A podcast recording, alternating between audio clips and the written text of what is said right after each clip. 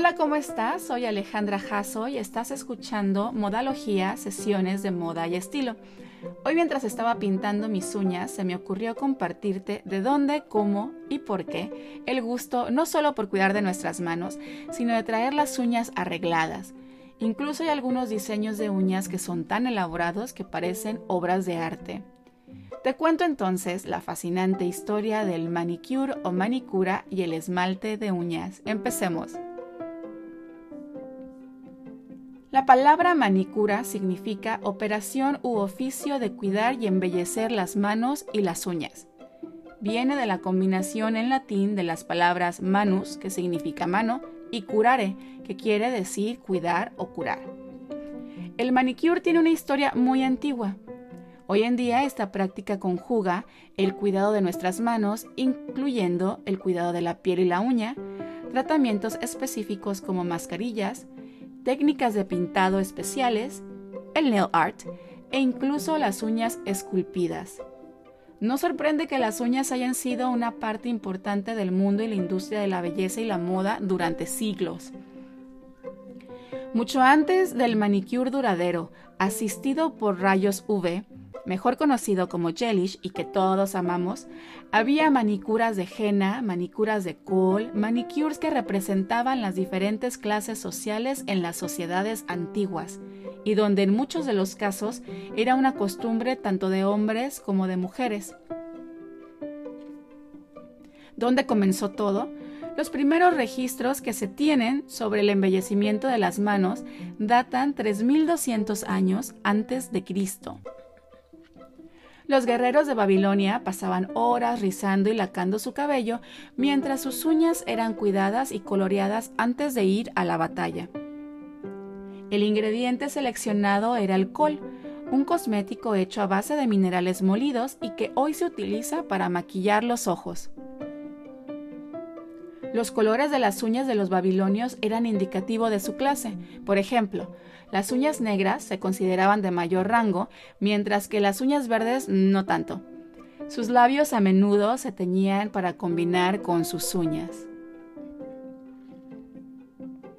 En el año 3000 a.C., en China, el color de las uñas era utilizado como distinción de rango y dinastía. Las clases altas crearon colores altamente pigmentados como el rojo y utilizaron ingredientes como la cera de abeja, la goma arábiga, la gelatina y las claras de huevo para fijar el color. Durante la dinastía Ming, las mujeres de la aristocracia se pintaban las uñas de negro o rojo brillante. Más tarde utilizaron moldes de metal que colocaban sobre la uña para destacar su longitud. Esto también era un símbolo de estatus.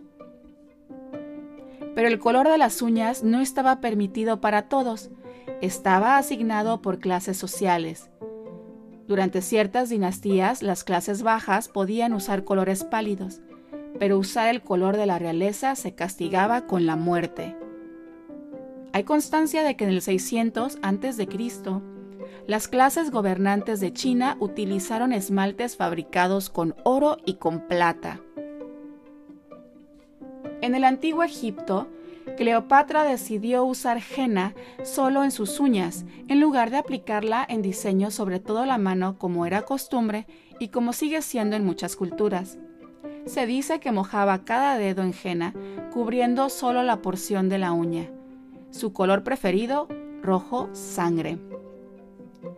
Los casos documentados de uñas de los pies embellecidas son más raros. En la mayoría de los casos, los registros que se tienen son del cuidado y adorno de las uñas de las manos, y los casos documentados de uñas de los pies embellecidas son mucho menos numerosos. Esta costumbre subsistió en la Grecia clásica y se mudó al Imperio romano donde el uso del esmalte en manos y en pies siguió siendo un sinónimo de estatus social. Hasta que llegó la Edad Media, donde los temas estéticos pasaron a segundo plano.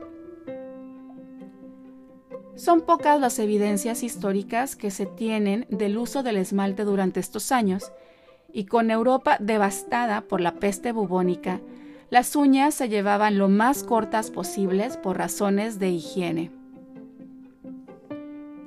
En el siglo XVIII, María Antonieta, la reina francesa y archiduquesa austriaca, era una entusiasta del manicure perfecto. Se dice estaba obsesionada con un instrumento de piedra pómez en forma de lápiz que utilizaba para dar forma a sus uñas y que sus criadas limpiaban minuciosamente después de cada uso. Las uñas siempre perfectamente cuidadas de María Antonieta convirtieron en poco tiempo a la herramienta para dar forma a las uñas en la última tendencia entre las mujeres de la corte de Versalles.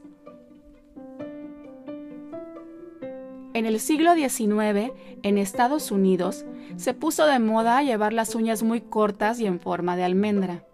Las mujeres bañaban sus uñas en aceites aromáticos y se esmaltaban en tonos muy claros y sutiles. La manicura se hacía usando instrumentos de metal como la tijera y algunos ácidos para tratar la uña. Las herramientas utilizadas fueron evolucionando y en 1830 el Dr. Sitz fue el primero en utilizar una lima del árbol de naranja en las uñas de sus pacientes. Su nieto lo llevó aún más lejos, creando un sistema entero para el cuidado de las uñas. Dicho sistema era barato y empezó a comercializarse por todo Estados Unidos, donde toda mujer, independientemente de su estatus e ingresos, usaba las limas para el cuidado de sus uñas.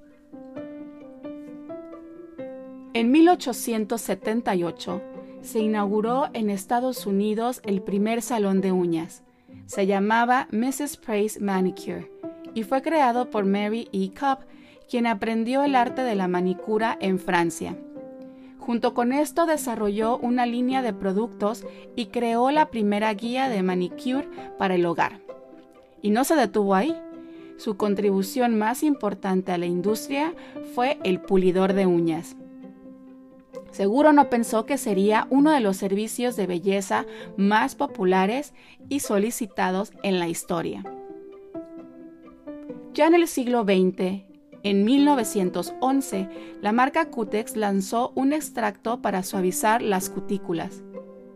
En 1915, las resinas acrílicas se patentaron y jugaron un papel importante en la creciente industria de la manicura.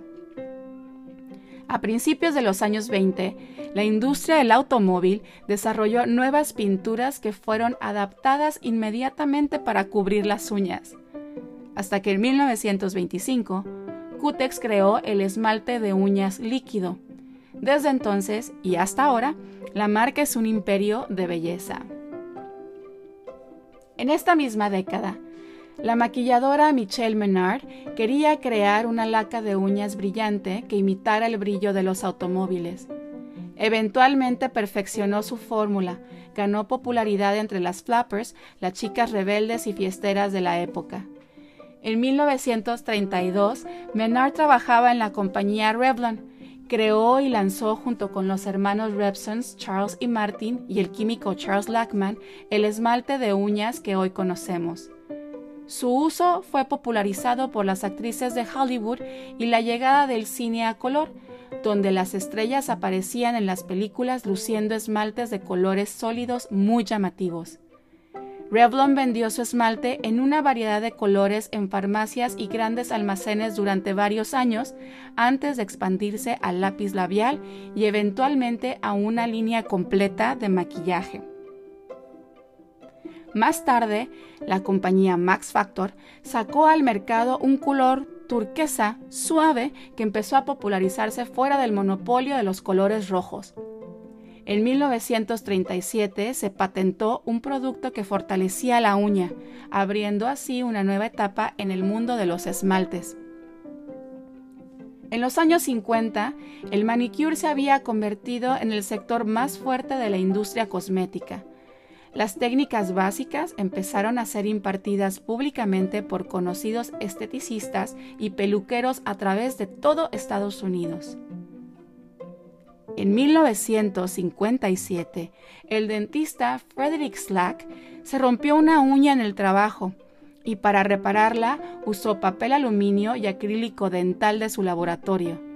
Como resultado, diseñó una uña falsa que parecía demasiado realista Esto llevó al dentista a colaborar con su hermano para crear y luego patentar lo que hoy conocemos como las uñas acrílicas. Jeff Pink, el maquillista estadounidense y fundador de la marca Orly, necesitaba un manicure que no compitiera con los múltiples cambios de ropa. Entonces, en 1976 creó el versátil French Manicure. Nunca imaginó que sería uno de los estilos más populares jamás inventados. Este manicure hizo su debut en las pasarelas de París y se convirtió en un fenómeno instantáneo. Essie Weingarten desarrolló su colección de esmaltes a principios de los años 80 y rápidamente se volvieron populares. En 1983, Essie obtuvo uno de los primeros respaldos a una marca de esmaltes de uña por parte de una celebridad. La fallecida John Rivers mencionó en televisión que el color de uñas de su preferencia era Jelly Apple de Essie. En la película de 1994, Pulp Fiction, las uñas de Uma Thurman fueron pintadas de Rouge Noir de Chanel también conocido como PAMP, un color creado para imitar la apariencia de la sangre seca. El color, como la película, se convirtió instantáneamente en un clásico de culto. El Rouge Noir se volvió difícil de encontrar debido a la demanda y actualmente sigue siendo uno de los productos Chanel más solicitados de todos los tiempos.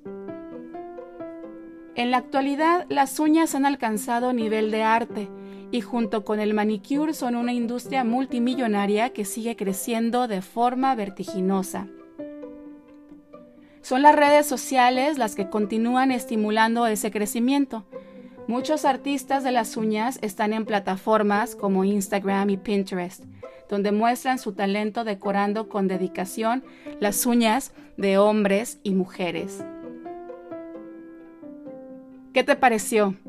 Interesante, ¿verdad? No dudes entonces en recomendar el episodio y por qué no el podcast completo. Soy Alejandra Jasso, gracias por escuchar y por quedarte hasta el final. Te invito a que me sigas en Instagram en Alejandra Jasso, en Facebook en Alejandra Jasso Fashion and Styling y en la página alejandrajasso.com, Jasso con Z. Nos escuchamos por aquí el próximo lunes.